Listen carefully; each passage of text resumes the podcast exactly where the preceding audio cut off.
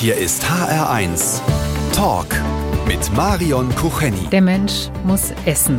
Bis hierhin sind wir uns vermutlich alle einig, aber ab dann wird es in der Regel spannend.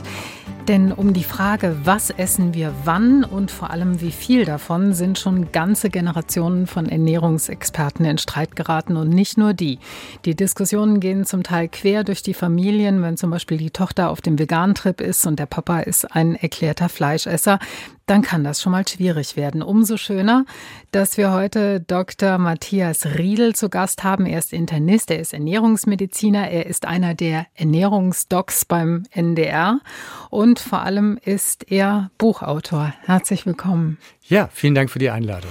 Sonntagmorgen kurz nach zehn. Wie ist das eigentlich mit der Faustregel? Frühstücken wie ein Kaiser, Mittagessen wie ein König, Abendessen wie ein Bettler. Ist da wirklich was dran? Ja, da ist was dran. Durch die Erforschung der sogenannten Chronobiologie, also des Zeitrasters, das wir in unserem Stoffwechsel haben, wissen wir, dass tatsächlich der Körper, der Stoffwechsel für ein reichhaltiges Frühstück am besten gemacht ist. Das ist schon so.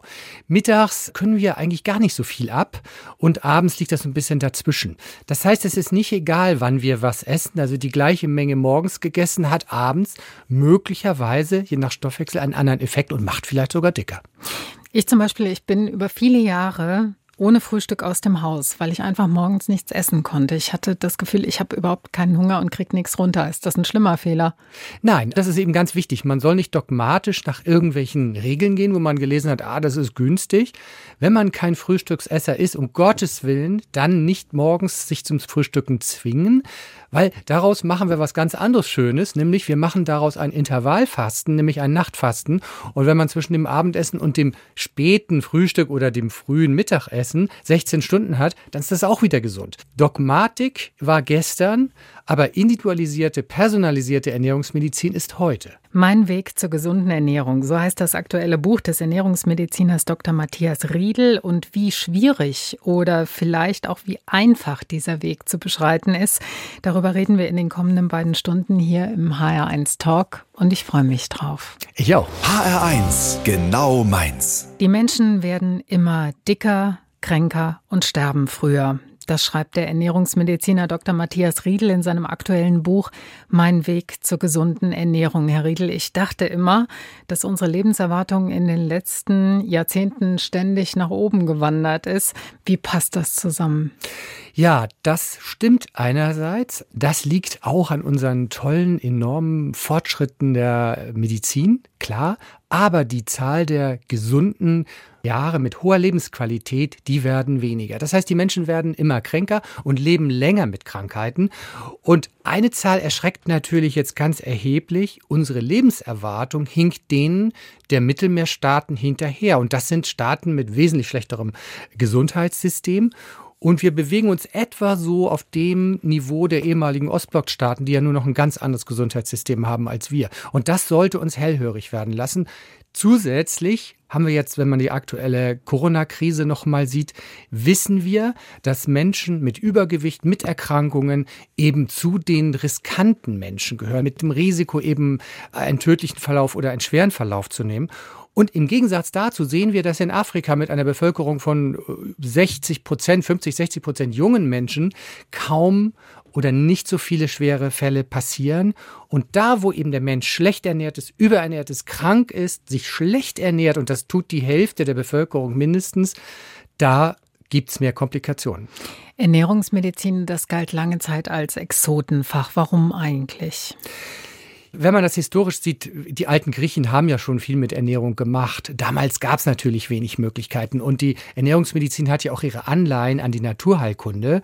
Das Fasten zum Beispiel ist eine Schnittmenge beider Disziplinen und wir arbeiten in der Ernährungsmedizin auch sehr viel mit Pflanzen äh, zusammen. Nun ist es so, dass klassischerweise Robert Koch, Louis Pasteur, die Antibiotika, das hat unsere Medizin sehr tablettenzentriert gemacht und dann kam der ganze apparative Kram und wir haben geglaubt in der Medizin, die ganze apparative Medizin, die löst uns das. Aber wir mussten feststellen, und ich bin jetzt seit 30 Jahren Arzt und musste feststellen, dass die ernährungsbedingten Krankheiten so dramatisch explodiert sind. Und wir begreifen heute eben auch Arterienverkalkung, Herzinfarkt, äh, eben nicht nur Gallensteine, da ist es ja schon völlig klar, aber auch Herzinfarkt, Schlaganfall, Autoimmunerkrankungen, die begreifen wir heute auch mit deutlichen Beziehungen zu einer falschen Ernährung. Und ich lege da gern mal gleich, weil gesagt wird, oh, wieso? Herzinfarkte gab es doch schon immer. Ja, das stimmt. Nur, wenn wir uns die Naturvölker anschauen, dann sehen wir, dass die kaum Arterienverkalkung haben. Wir müssen heute die Arterienverkalkung, also unsere Haupttodesursache Nummer eins, auch begreifen als eine ernährungsbedingte Erkrankung. Was kann denn konkret Ernährungsmedizin vielleicht besser als andere medizinische Fachrichtungen?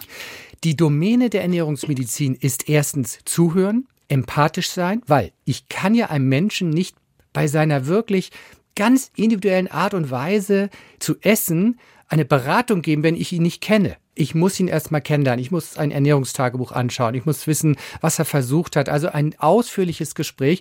Und dann ist tatsächlich die Domäne der Ernährungsmedizin ursächlich zu therapieren. Zivilisationskrankheiten haben ihre Ursache halt im Verhalten. Das betrifft insbesondere auch die Ernährung.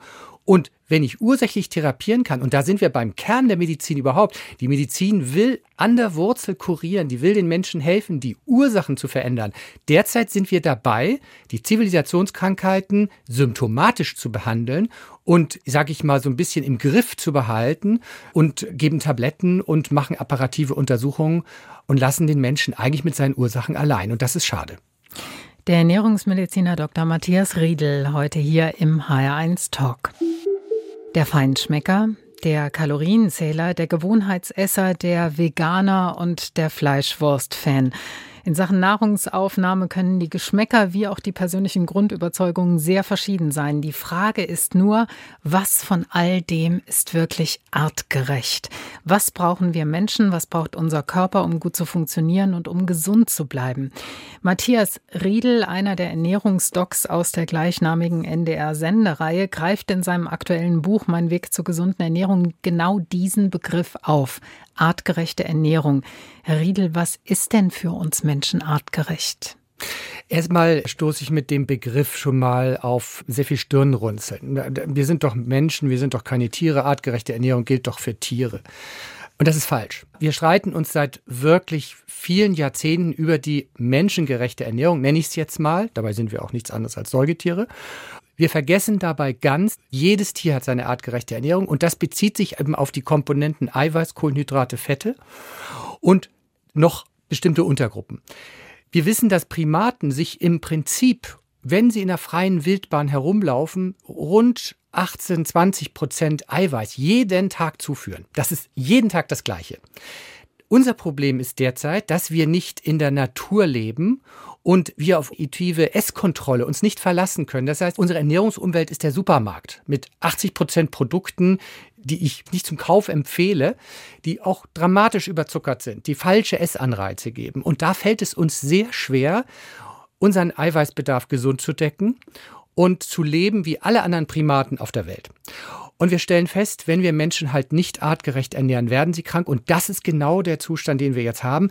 Das heißt, mein Plädoyer geht dahin, dass wir sagen, wir müssen weg von diesen Grabenkriegen, vegan, vegetarisch, paleo, low carb, low fat. Wir sind doch eigentlich im Grunde Allesesser, oder nicht? Ja, ja, das ist eben die Gefahr bei uns Menschen. Wir sind Allesesser. Deshalb ertragen wir ja auch alles das oder essen auch das alles, was es im Supermarkt gibt und haben da keine Bremse.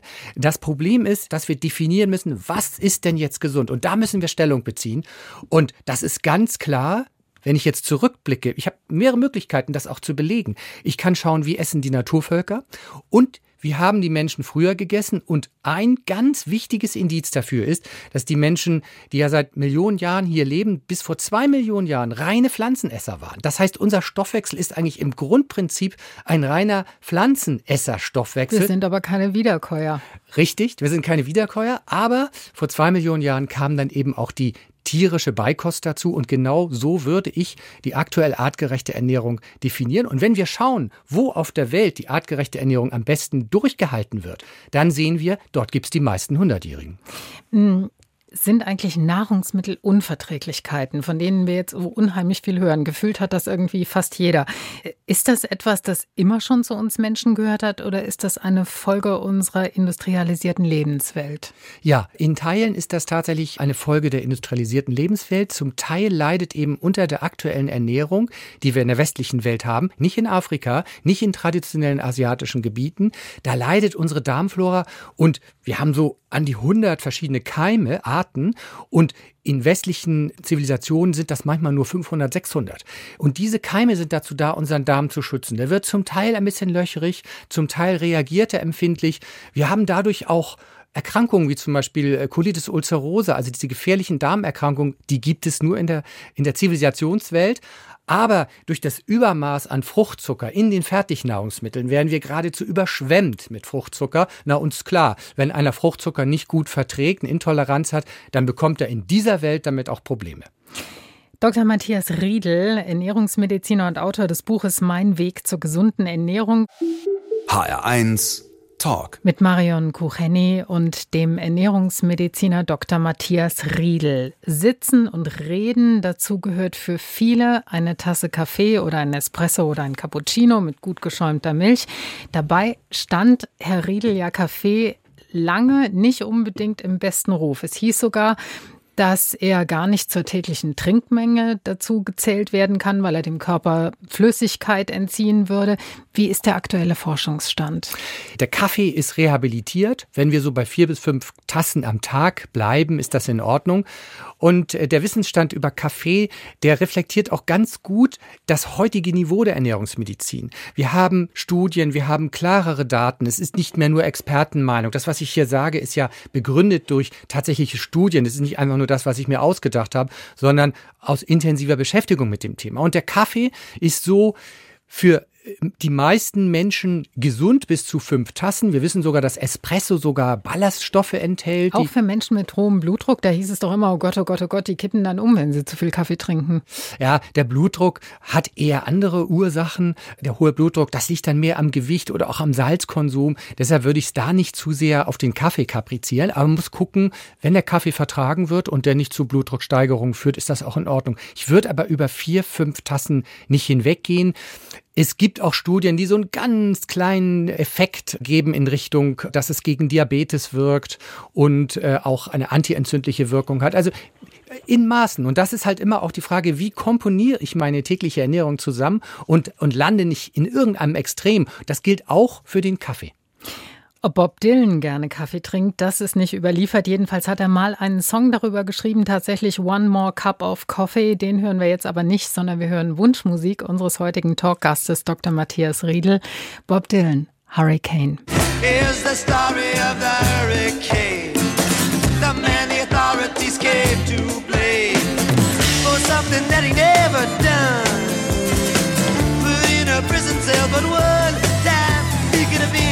Champion.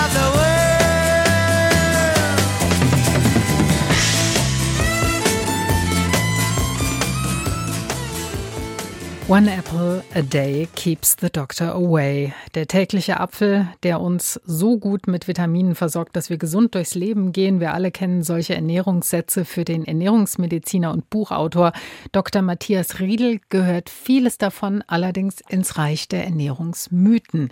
Herr Riedel, was ist denn nun mit dem Apfel, den wir am besten jeden Tag essen sollten? Der Apfel, äh, natürlich regional idealerweise und äh, frisch möglichst, also nicht von anderen Seiten des Kontinents. Wir kriegen ja jetzt auch noch ganz tolle regionale Äpfel aus den Kühlhäusern. Ich habe immer einen Elster-Sack zu Hause im Kühlschrank und das ist ja ganz toll, die gibt's noch so richtig frisch.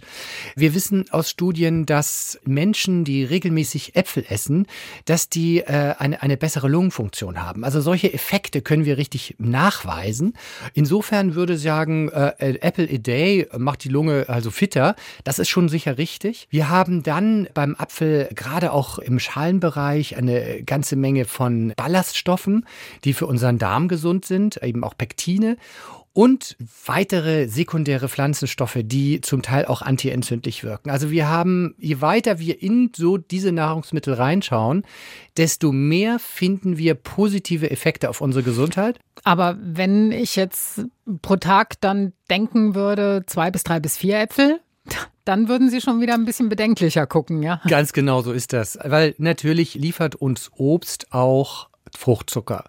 Und der Fruchtzucker, den haben wir schon in vielen Fertignahrungsmitteln. Zucker essen wir genug zu uns. Und damit würde ich tatsächlich sagen, ein Apfel, vielleicht auch zwei, ist in Ordnung. Mehr belastet dann halt unser Fruchtzuckerkonsum. Wer nicht, nicht zu viel Fruchtzucker zu sich nimmt, ist in Ordnung. Aber man muss immer sein Zuckerkonto am Tag im Kopf behalten. Mhm. Ich zähle das auch immer mit, wie viel Zucker ich so am Tag zu mir nehme. Okay. Der Apfel gehört jetzt nicht zu den zuckerreichen Obstsorten wie jetzt Ananas oder Mango beispielsweise, aber er liegt so ein bisschen dazwischen, ist okay und ist was Heimisches. Also, da muss man ein bisschen gucken und äh, Maß halten. Auf jeden Fall eine andere Geschichte, das sind die Eier, die angeblich den Cholesterinspiegel so nach oben treiben. Ist das so? Genau, das ist auch eins dieser Ernährungsmythen. Wir sind von dem Gleichnis ausgegangen, Eier enthalten Cholesterin, also erhöht das Cholesterin, auch unser Nahrungsmittelcholesterin. So einfach ist das nicht, weil der Körper stellt selber Cholesterin auch her. Und äh, es ist vielmehr abhängig von der Güte der Fette, die ich zu mir nehme. Also qualitativ hochwertige Pflanzenöle beispielsweise. Damit kann ich ganz toll die Blutfette beeinflussen und mit dem Körpergewicht. Das sind eigentlich die Stellschrauben und natürlich eine pflanzenreiche Ernährung.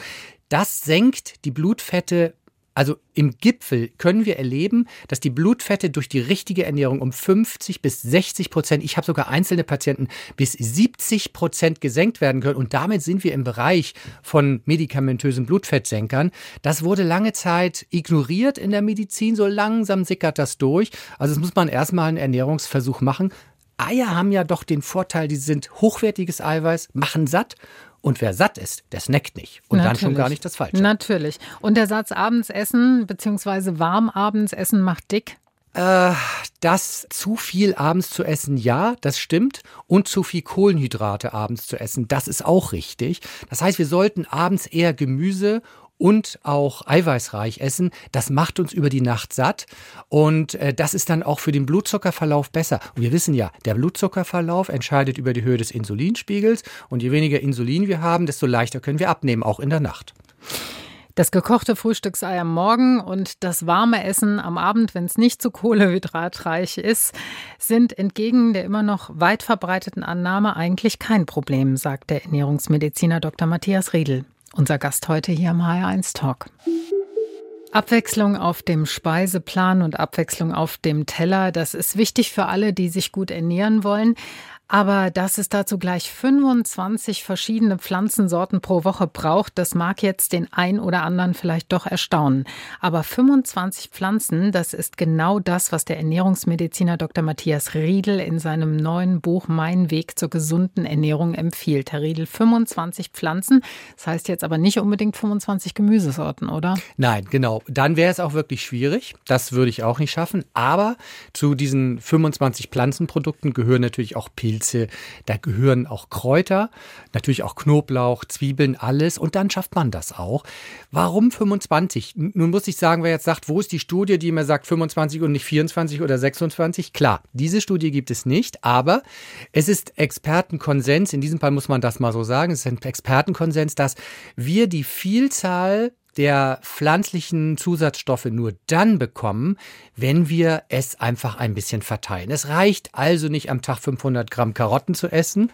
Das ist schön, ja. Nur kriege ich zu viel vom Gleichen und wir wissen ja, dass äh, Gemüse verschiedene Effekte hat. Gemüse kann den Blutdruck senken, kann äh, das Krebsrisiko senken, kann die Cholesterinwerte senken, den Blutdruck, die Entzündlichkeit. Und wenn ich das mische, das ist wie am Aktienmarkt, ich setze nicht alles auf eine Karte, sondern ich tue mehr Eier in den Korb. Ich schnüre ein Paket. So, Ganz ja. genau. Ich, mhm. ich mache ein, ein Gemüseportfolio und da spielen natürlich auch Kräuter eine Rolle und eben auch viele Gewürze. Richtig stark gewürzen, viel rein damit, weil Gewürze haben häufig auch eine Antientzündlichkeit und an die Adresse von Fleischessern, die also gerne grillen, da ist es so, da können wir feststellen, dass wenn wir das Fleisch mit Kräutern und Gewürzen marinieren, reduzieren wir die krebserregenden Substanzen um bis zu 70 Prozent. Das ist gewaltig. Und der Fokus beim Einkaufen, das schreiben Sie, soll aber auf dem Gemüse liegen und nicht so sehr beim Obst. Ist das dem Fruchtzuckerproblem geschuldet? Ja. Ganz genau so okay. ist das auch. Wir haben ja ein Zuckerproblem in der Gesellschaft. Wenn, wenn man so will, wir haben ein Ballaststoffproblem, zu wenig Ballaststoffe und zu viel Zucker. Wenn man das darauf subsumiert.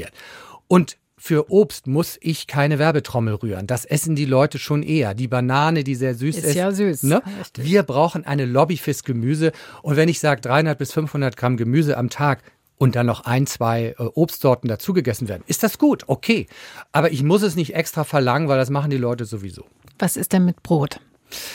Ja, äh, großes Thema. Ähm, Brot ist dann rehabilitiert. Es gehört ja auch zu den Nahrungsmitteln, die bei uns eher auf der Negativseite sind. Sie sind einfach Kohlenhydratträger und Kohlenhydrate brauchen wir nur zum Verbrennen. Wer sie nicht verbrennt, lagert sie ein und das ist unser Problem in Deutschland. Das heißt, das, was ich essen muss, das sind Eiweiße in Form von tierischen Produkten oder pflanzlichen Produkten, viel Gemüse und das, was wir so als Beilage, wie jetzt Kartoffeln, Reis, Nudeln, Brot bezeichnen, das ist eigentlich was für Leute, die sich viel bewegen. Das heißt, damit sollten wir geizig sein. Aber das Brot wird sofort geadelt, wenn ich da Vollkörner reintue. Ich ja? wollte es gerade sagen, je ja? dunkler, desto unproblematischer. Richtig. Je mehr Vollkorn dabei. Wir wissen ganz klar, mit dem Vollkornanteil sinkt das Risiko für Diabetes, für Darmkrebs, für Darmentzündung, für viele Zivilisationskrankheiten. Und dann sage ich, wer ein Problem mit dem Gewicht hat, der schneidet eben einfach die Scheibe dünner ja, dann hat er weniger Kohlenhydrate, macht den Käse darauf dicker und isst mehr Gemüse zum Frühstück. Was sagen Sie denn zu Gemüse aus der Tiefkühltruhe? In Ordnung, das kommt ja frisch vom Feld, ist schockgefroren und äh, das habe ich auch immer im Kühlschrank, äh, gerade auch für alle Fälle. Ich kaufe eher frisch, klar, aber wenn es halt nicht da ist, jetzt gerade in Corona-Zeiten, dann nehme ich das auch aus dem Beutel. Aber aufgepasst, Sobald die Nahrungsmittelindustrie dort irgendwelche Soßenkonzentrate reinmacht mit Geschmacksverstärkern, viel Salz und Zucker, Finger weg. Gesund einkaufen mit dem Ernährungsmediziner Dr. Matthias Riedel. Heute hier im HR1 Talk, den Sie wie immer nachhören können in der ARD Audiothek. HR1 Talk. Kurz nach elf, das ist so ein Moment, wo sich bei vielen der kleine Hunger meldet. Das ist die Zeit, wo man gerne mal zu einem kleinen Snack greift, um äh, die Pause bis zum Mittagessen zu überbrücken. Dr. Matthias Riedel, unser Talkgast heute, ist Ernährungsmediziner und deshalb natürlich die richtige Adresse auch für Fragen nach der kleinen Zwischenmahlzeit. Herr Riedel, ist es denn überhaupt gut, zwischen den Hauptmahlzeiten zu essen? Ein ganz klares Nein. Ausnahme sind Menschen mit Untergewicht und Menschen mit Migräne. Menschen mit Migräne brauchen eine regelmäßige Nährstoffzufuhr, sonst provoziert man mit langen Hungerpausen einfach Anfälle. Aber für alle anderen Otto-Normalverbraucher ist das nicht günstig. Warum? Weil Zwischenmahlzeiten einfach den Blutzuckerspiegel steigern, dann kommt der Insulinspiegel hoch. Insulin ist ein aufbauendes Hormon und verhindert den Fettabbau. Deshalb ist, und 60 Prozent der Bevölkerung snackt, ist Snacken eins der Grundübel in unserer Gesellschaft. Und ich sage noch eins dazu, es fördert unsere Entzündlichkeit im Körper und die nimmt über die Jahrzehnte immer weiter zu. Und damit entstehen bei uns in der Gesellschaft immer mehr Autoimmunerkrankungen und die Arterienverkalkung ist letztlich auch eine entzündliche Erkrankung. Man stirbt einfach eher mit und mehr Entzündung. Ist es auch völlig egal, was man jetzt isst, ob man vielleicht auch nur eine Karotte isst oder Nüsse oder irgendwas? Ist das egal? Gute Frage, ja, super gute Frage. Also es gibt Snacks der wirklich zweiten Klasse, also das sind so die, die klassischen der Schokoriegel, nicht? Süßigkeiten, also Fett und Zucker. Das geht gar nicht. Aber es gibt sozusagen Snacks, wo ich sage, okay, äh, die sind in Ordnung, die sind sozusagen geadelt, das sind einfach Nüsse. Wir wissen, dass wenn man Mandeln isst, also hat ja so ungefähr, also Nüsse haben so um 20 Prozent Eiweiß. Das ist übrigens das, was wir so in einer Mahlzeit auch zu uns nehmen sollten. Und wenn man so eine Handvoll Nüsse gegessen hat, merkt man, man ist richtig satt und zwar länger satt. Wir haben manchmal zwischendurch Hunger, das ist ja auch in Ordnung. Aber die Nüsse erhöhen den Blutzuckerspiegel kaum. Der bleibt ganz flach, belastet sozusagen äh, die Bauchspeicheldrüse nicht und ist eine Empfehlung auch geradezu für Diabetiker, wenn man mal Hunger zwischendurch hat. Das glättet eher das Blutzuckerprofil und darauf kommt es an. Und Nussesser sind tatsächlich schlanker im Schnitt, haben bessere Blutfettwerte, bessere Blutzuckerwerte. Ja, die sind einfach gesünder. Wir müssen jetzt leider ohne Nüsse auskommen, aber dafür füllen wir gleich gemeinsam den HR1 Fragebogen aus und vielleicht gibt es da ja auch die ein oder andere Nuss zu knacken. Ich freue mich drauf. Als Arzt füllt er mit seinen Patienten den Anamnesebogen aus. Hier bei uns ist das der HR1 Fragebogen, den ich unserem Talkgast, dem Ernährungsmediziner Dr. Matthias Riedel, jetzt gleich akustisch vorlegen werde. Und das, lieber Herr Riedel, geht so. Ich gebe einen Halbsatz vor, und Sie ergänzen bitte. Oha, Spontanität. Ja, bitte. Ja, oh ja, okay. Bereit? Ja, ja, ja. Okay. Mein schönstes Privileg als Ernährungsfachmann ist, dass ich tatsächlich äh, mit den Menschen reden kann und dass ich tolle Erfolge haben kann mit den Patienten. Das macht mich glücklich. ich hasse es, wenn Ich hasse es, wenn ich unter Zeitdruck stehe. ein halbes Pfund Butter kostet, Huh, ein halbes Pfund Butter, das ist ein halbes Paket, so bei 1 bis, je nachdem, 1, 1 Euro bis, bis 1,50 je nach Qualität. Butter oder Margarine. Äh, Butter, ganz klar. Peinlich war mir zuletzt, Ach, peinlich, wenn ich zum Beispiel äh, vor mir äh, ein Paar sitzen habe und äh, die Frau ist jünger und ich spreche die als seine Tochter an. Also das ist mir peinlich. Ich mache es nie wieder. Ich, ich behalte das offen bis zum Schluss, bis ich irgendwelche Indizien dafür habe, in welchem Verhältnis. in welchem Verhältnis Ja, ja, beide ja aus zueinander mir stehen. peinlich. Ja, es ist mir so peinlich. Das Schwierige an der Demokratie ist, ist die Meinungsvielfalt und dass am Ende leider nicht die beste Lösung gewinnt und das ist gerade jetzt auch zu merken, zu wenig wissenschaftliche Expertise mit dabei ist. Das ist immer schade. Das sind immer diese Mehrheitsentscheidungen. es ist aber schon sehr viel mehr geworden, habe ich den Eindruck. Also wir hören schon sehr viel mehr auf die Wissenschaft, als wir das vor Corona getan Ja, haben. man darf auch nicht zu viel hören, weil Wissenschaftler haben manchmal auch Scheuklappen. Also man muss das bewerten können. So, das so. ist das Schwierige. Ja, genau. Ich möchte gerne einen Abend verbringen mit. Anke Engelke. Also ich mag diesen Humor in ihrer äh, Kabarettsendung, äh, ist einfach toll. Ich mag diesen schwarzen Humor, diesen selbstbewusst weiblichen Humor. Ja, Schokolade ist für mich. Oh, ah, ich habe einmal für meinen Sohn, äh, weil er gesagt hat, jetzt kauft er mal Schokolade, habe ich zehn Packungen gekauft und da hat er dann gerade seine Phase, wo er die gar nicht mehr gegessen hat und am Ende sind die in meinem Magen gelandet, nicht alle auf einmal, klar. Aber ich habe, gerade wenn ich im Stress bin, ein problem mit Also Schokolade. ist sie da, kommt sie auch weg. so ist das, ich kaufe sie nicht. Und wenn, dann nur 80 oder 85-prozentige. Zufrieden bin ich erst, wenn. Zufrieden bin ich erst, wenn es richtig gut läuft. Ja, ich bin nicht krankhaft, aber ich bin ein Perfektionist und mal mit 80 Prozent sich zufrieden zu geben, oh, das mag ich nicht. Das kann ich nicht gut. Ich muss das besser lernen. Ich habe Angst vor. Ich habe Angst vor Sichtum. Und ich habe Angst auch vor Erkrankungen. Das ist für mich besonders schlimm als Arzt. Und Ja, ich warum? weiß ja, Warum? Weil ja, Sie zu viel wissen. Also ja, einmal, da, ich weiß zu viel. Ich weiß, wenn ich eine Erkrankung genannt bekomme, weiß ich gleich, habe ich das Endstadium im Kopf. Sofort. Ich habe Patientengeschichten im Kopf. Ich habe Okay, das ist aber auch schon ein bisschen, das geht ein bisschen in Richtung Hypochonder. Ne? Ich, ja, also ich weiß, was draus wird. Das ist das Problem. Ich kann nicht die Augen zumachen und sagen, ja, wird schon irgendwie. Nein, ich weiß genau, das Endstadium sieht so aus. Bei mir ist es übrigens noch viel schlimmer. Es ist so, jemand hat irgendeine Beschwerde und ich habe sie sofort auch. Ja. Die Phase habe ich als Medizinstudent gehabt. Da- Das haben wir, habe ich hinter mir. Ja, klar, da, da ist man noch viel empfindlicher. Aber tatsächlich, je älter ich werde, desto wahrscheinlicher ist es auch tatsächlich, dass man auch Krebs kriegt. Davor habe ich tatsächlich Angst und großen Respekt. An der Pommesbude fühle ich mich.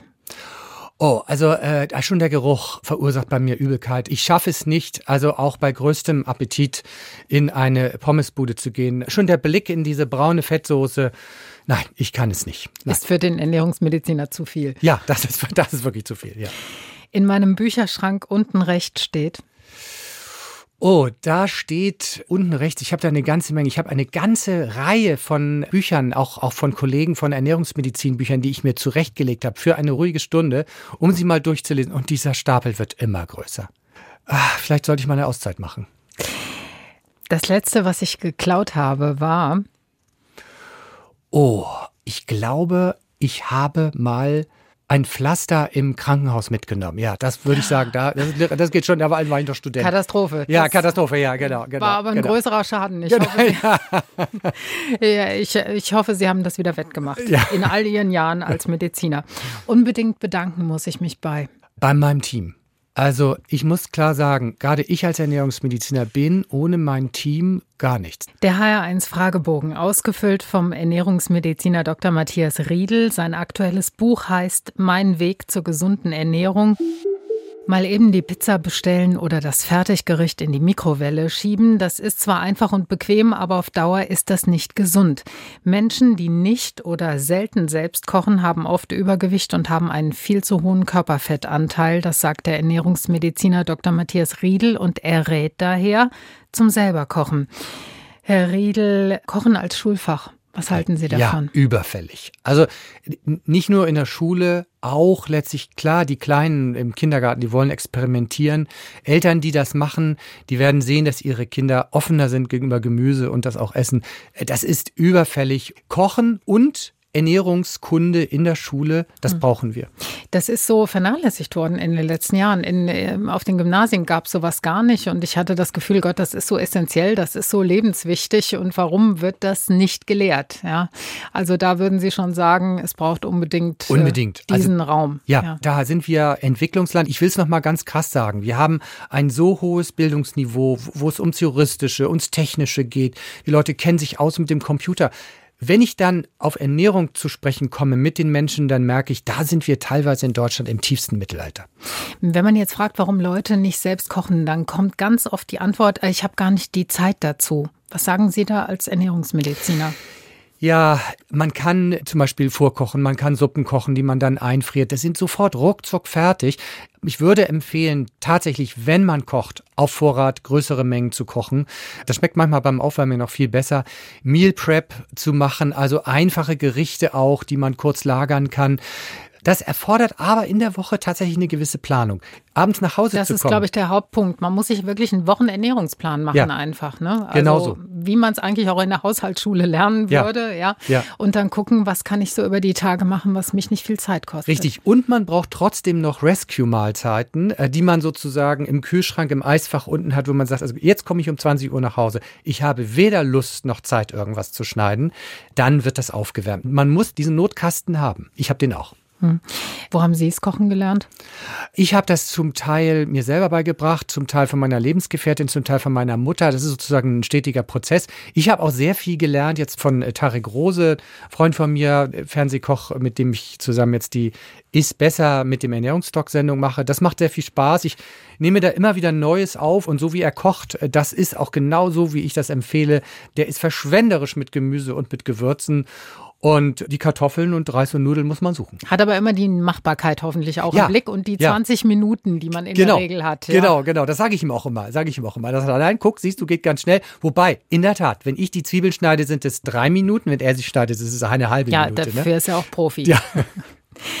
Warum selber Kochen so wichtig ist, das beschreibt der Ernährungsmediziner Dr. Matthias Riedel in seinem Buch Mein Weg zur gesunden Ernährung und warum gesundes Essen und Genuss absolut kein Widerspruch sein müssen. Darüber reden wir gleich hier im HR1 Talk.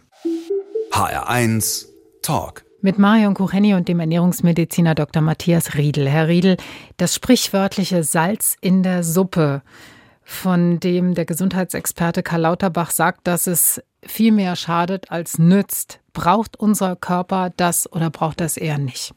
Er braucht es schon. Herr Lauterbach ist tatsächlich da äh, ein bisschen sehr extrem. Er, er lebt ja. Völlig salzlos. Völlig salzlos. Das macht im Restaurant ja erhebliche Probleme, wenn er dann alles salzlos bestellt. Wie die das dann in der Küche machen, weiß ich nicht. Aber man muss sich dann tatsächlich auf die Studien verlassen. Wenn man sagen, die Studien zeigen, ein zu hoher Salzkonsum kann schädlich sein, aber nicht bei allen, sondern nur bei empfindlichen Menschen, kann blutdrucksteigernd wirken, schadet möglicherweise auch der Knochengesundheit. Da würde ich schon vorsichtig sein, auch bei Osteoporose. Aber ein zu geringer Salzkonsum Konsum deutet auch in die Richtung, dass es auch ungünstig sein könnte. Und wir sehen, dass alle Tiere danach trachten, Mineralien zu sich zu nehmen, ob es Rehe sind, ob es Papageien sind und so weiter. Für mich ist das wieder Dogmatismus und Lebensfeindlichkeit. Wenn, Aber mal so ein Richtwert, wie viel? Wenn wir bei fünf bis sechs Gramm am Tag liegen, bei den Asiaten sehen wir teilweise in den Studien auch, dass sogar mehr vertragen wird, ohne schädlich zu sein. Und da muss man sich fragen, warum ist das so? Nun, in Asien haben wir 6% Übergewicht, hier haben wir 60% Übergewicht. Und wir dürfen nicht sozusagen den Schauplatz verlassen und sagen, was ist denn wirklich wichtig? Das Wichtige ist wichtig. Wichtig ist das Gewicht, das Bauchfett zu reduzieren. Und wenn man das einsortiert, dann rangiert das Salz irgendwo da in der Mitte. Das heißt, wer Normalgewicht hat und salzempfindlich ist, der wird keinen Bluthochdruck entwickeln mit viel Salz, weil er einfach normalgewichtig ist. Welches Salz ist am besten? Meersalz, jodiertes Salz, Kräutersalz? Ja, Kräutersalz ist sehr gut. Ich würde immer zu jodiertem Salz äh, raten, weil Deutschland ist noch immer ein schlecht versorgtes Jodgebiet und 60 Prozent der Jugend ist mittelmäßig bis schlecht versorgt. Und man muss bedenken, dass Jod halt bei der Gehirnentwicklung enorm wichtig ist. Und deshalb ist ein Jodmangel unbedingt zu vermeiden.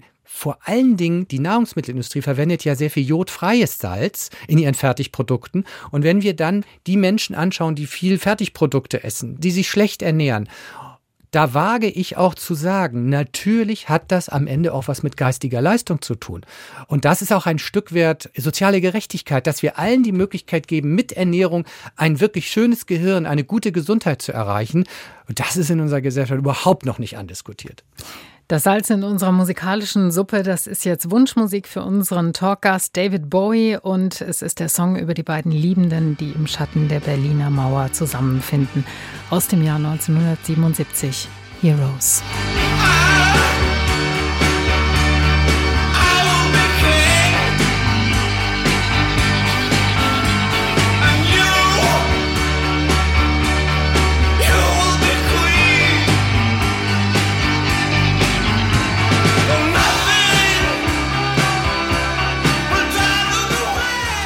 Kind ist dein Rosenkohl. Das war für mich früher die Höchststrafe am Mittagstisch, obwohl der ja so gesund war. Aber eben deshalb hat er mir offenbar damals nicht geschmeckt. Inzwischen ist das übrigens anders. Da esse ich ihn sogar ganz gern. Und trotzdem bringt mich das zu der Frage, ob gesund essen und genussvoll schlemmen tatsächlich auf einen Nenner zu bringen sind. Dr. Matthias Riedel, Ernährungsfachmann und Mediziner.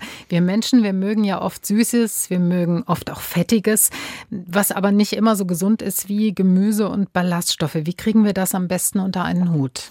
Da haben wir übrigens was gemein mit dem Rosenkohl. Ist es jetzt auch mein Lieblingsgericht. So, ja. Aber das führt nämlich genau zum Thema der Prägung. Die Eltern haben leider die verdammte Pflicht, ihre Kinder früh gesund zu prägen, auch auf Gemüse. Und damit haben sie und ich, wir beide, eine gute Prägung bekommen. Rosenkohl ist mein Lieblingskohlgemüse. Und schlemmen und genießen und gesunde Ernährung passt absolut zusammen, weil wenn Sie jetzt aber auf Junkfood geeicht sind. Und das ist eine Frage der Prägung. Alle Primaten werden in den ersten beiden Lebensjahren stark auf die in der Umgebung vorhandene gesunde Ernährung geprägt. Das wird von den Eltern vermittelt, aber auch schon im Mutterleib. Wer da seine Prägung gut hinbekommen hat, der hat dann ein Kind nachher, das mit hoher Wahrscheinlichkeit bei gesunden Gerichten sagt, oh wie lecker. Ja, wenn Sie aber das Kind schon im Mutterleib Imbiss, Futter, Fertigprodukte kennenlernen, dann mag kein Gemüse. Dann mag das kein Gemüse. Und dann wird es sagen, also ich mag diesen Junkfood-Kram, der schmeckt mir. Und wenn ich zu früh halt äh, die Kinder mit Zucker belaste, dann sind die halt auf dem falschen Weg. Aber der Mensch mag süß. Der Mensch mag süß, das ist angeboren, das muss ich den Kindern nicht beibringen. Also das kann ich auch erst im dritten Lebensjahr einführen, ja. Aber dafür muss ich keine Prägung schaffen. Also ich muss ihm dann anderen Zucker oder anderes Süßes anbieten, ja. Richtig, genau. Anderes Süßes anbieten, zum Beispiel richtig schön frisches Gemüse, eine Karotte. Die Kinder müssen lernen, Karotten wirklich zu genießen als frische Karotte, als super Geschmack. Und natürlich ist es wichtig, unsere Fertigindustrie, die, die verwendet Geschmacksverstärker, Salz und Zucker. Was wir aber beim gesunden Kochen machen, ist, wir verwenden raffinierte Gewürze, wir arbeiten mit wohlschmeckenden Ölen auch und die Zubereitungsform, daraus entstehen leckere Gerichte. Wir arbeiten mehr mit Gewürzen, die haben gesundheitliche Effekte und wenig mit Zucker, aber auch mal mit Säure beispielsweise, Essig mit dabei.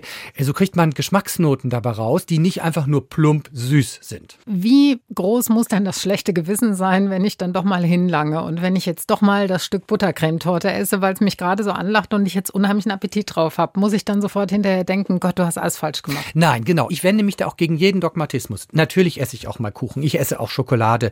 Ich esse sicherlich auch mal einen Burger. Wirklich in der höchsten Not in Corona-Zeiten ist mir das jetzt passiert, weil ich völlig verhungert. Sie müssen sich nicht entschuldigen. Ja, gut, ja. So, ja, da wende ich mich also gegen jeden Dogmatismus. Es ist so, Es ist kein Nahrungsmittel, sogar die Fertigprodukte sind nicht per se in dem Moment ungesund. Es ist die Frage der Menge. Ich kann mal ein Fertigprodukt essen, auch in Ordnung. Ich kann auch Süßigkeiten essen. Ist völlig in Ordnung, das muss man auch noch so abhaken. Aber es kommt wie bei einem Konzert darauf an, dass ich hier ein Instrument nicht überbetone und eben, dass, wenn meine Ernährung gemüsereich ist mit den 500 Gramm Gemüse am Tag, dann kann ich sogar auch Fleisch essen ohne negative Effekte, weil das gleicht es zum Teil aus. Hm. Also alles in Maßen. Ja, richtig. Wie meine Oma immer gesagt genau. hat. Oder ich setze noch einen drauf. Für Gemüse gibt es keine Obergrenze, für alles andere leider ja. Der Ernährungsmediziner Dr. Matthias Riedel, heute hier im HR1 Talk. Es ist wie bei einem guten Menü. Das Beste kommt zum Schluss in Gestalt eines leckeren Desserts und in unserem Fall sind das fünf einfache Regeln, die uns helfen beim Essen alles richtig zu machen. Zu finden sind diese Regeln im aktuellen Buch von Matthias Riedel, Mein Weg zur gesunden Ernährung. Herr Riedel, lassen Sie uns jetzt mal diese Top 5 kurz durchgehen.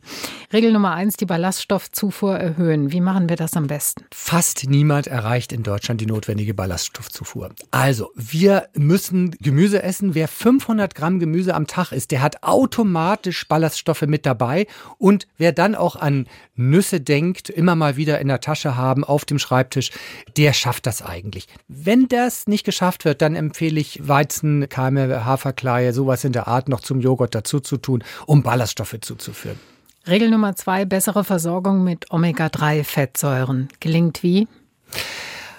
Gelingt tatsächlich mit Algenöl, das man sich künstlich zuführt. Also ich selber nehme auch hochwertiges Fischöl, weil mein Spiegel sehr niedrig ist, obwohl ich mich fischreich ernähre. Ich bin ja Holsteiner und esse mehrfach die Woche Fisch. Ich habe trotzdem zu wenig Omega-3-Fettsäuren. Wie kommt das? Das ist eine individuelle Aufnahme. Mancher Körper nimmt es besser auf, mancher nimmt es weniger gut auf. Ich nehme es offensichtlich schlechter auf. Ich habe es gemessen, es ist zu wenig. Ich muss Fischölkapseln nehmen. Aber ansonsten empfehle ich Fisch und Olivenöl, gesunde Öle, Leinöl, Rapsöl in rauen Mengen. Man merkt schon, wenn es zu viel wird. Regel 3, die persönliche Prägung in den Blick nehmen, heißt was? zu wissen, wo man herkommt, warum man so geprägt ist. Gibt es bestimmte Familienernährungsgewohnheiten, die schiefgelaufen sind? Zu erkennen, wo kommt meine Prägung her? Und diese Prägung kann man im Erwachsenenalter bewusst wieder verändern, positiv bewerten und kann sich an neue Nahrungsmittel wieder gewöhnen und sogar neue Lieblingsnahrungsmittel bekommen. Kann sogar Rosenkohl mögen. So, man kann am Ende auch Rosenkohl mögen oder Linsen oder Bohnen. Ja. Es ist so, dass wir das aber 20, 30 Mal essen müssen und dann erst merken wir, oh ja, schmeckt. Regel 4. Die individuellen Essmotive analysieren. Ein Beispiel. Ja, wir haben nicht nur einen Hunger, sondern wir haben zum Beispiel den Augenhunger. Wir sehen was in der Werbung. Da ist eine Bierwerbung und plötzlich meinen, wir müssen Bier trinken. Wir hören irgendwelche Berichte über leckeres Essen. Wir riechen auf dem Hauptbahnhof frisch gebackenes Brot. Das sind lauter Essanreize. Man sollte sich im Klaren sein darüber, dass der echte Hunger, der Zellhunger, das, was unsere Zellen wirklich brauchen, dass der eher die Ausnahme ist und dass es hier und da lauter Essensanreize gibt, die wir analysieren und hinterfragen sollten. Und dann noch das Allerschlimmste, Gewohnheitssüchte ich komme nach Hause und esse immer Schokolade. Also ich jetzt nicht, aber sowas gibt es. Diese Gewohnheiten muss man hinterfragen und sagen, warum esse ich dann Schokolade? Warum träge ich nicht einen leckeren Tee oder mache mir einen schönen Kaffee? Regel Nummer 5, öfter mal gar nichts essen. In welchen Intervallen? Ja, ich mache Nachtfasten häufig, also 16 zu 8, esse später Frühstück, das passt mir auch gerade im Homeoffice ganz gut. Und ich halte strikt das drei bis zwei Mahlzeiten Prinzip ein, um meinem Körper die Pause zu geben, weil in diesen Pausen will er ja aufräumen. Und die Gelegenheit muss ich ihm auch geben. Und es reduziert das entzündliche Milieu bei mir. Da muss jeder so seine Pausen finden, aber Pausen gehören tatsächlich zur gesunden Ernährung. Das ist mit eins der wichtigsten Punkte überhaupt. Am Ende unseres Talks, lieber Herr Riedel, ist es üblich, dass unsere Gäste etwas auswendig aufsagen. Das kann ein Zitat sein, ein Gedicht, eine Lebensweisheit, ein Motto, das ist ganz Ihnen überlassen. Ich habe zwei Schwächen. Das eine ist halt der Perfektionismus und das andere ist die Neigung zu Panik. Und das ist natürlich eine super Kombination. Also im Cockpit wäre ich der absolute Versager.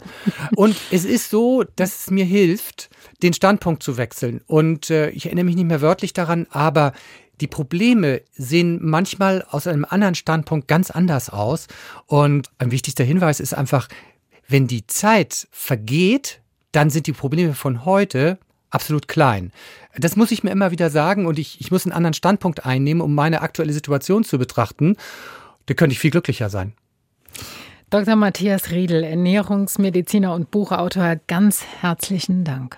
Gerne, hat mir Spaß gemacht. Und unseren HR1 Talk können Sie natürlich wie immer nochmal nachhören, als Podcast zu finden auf hr1.de.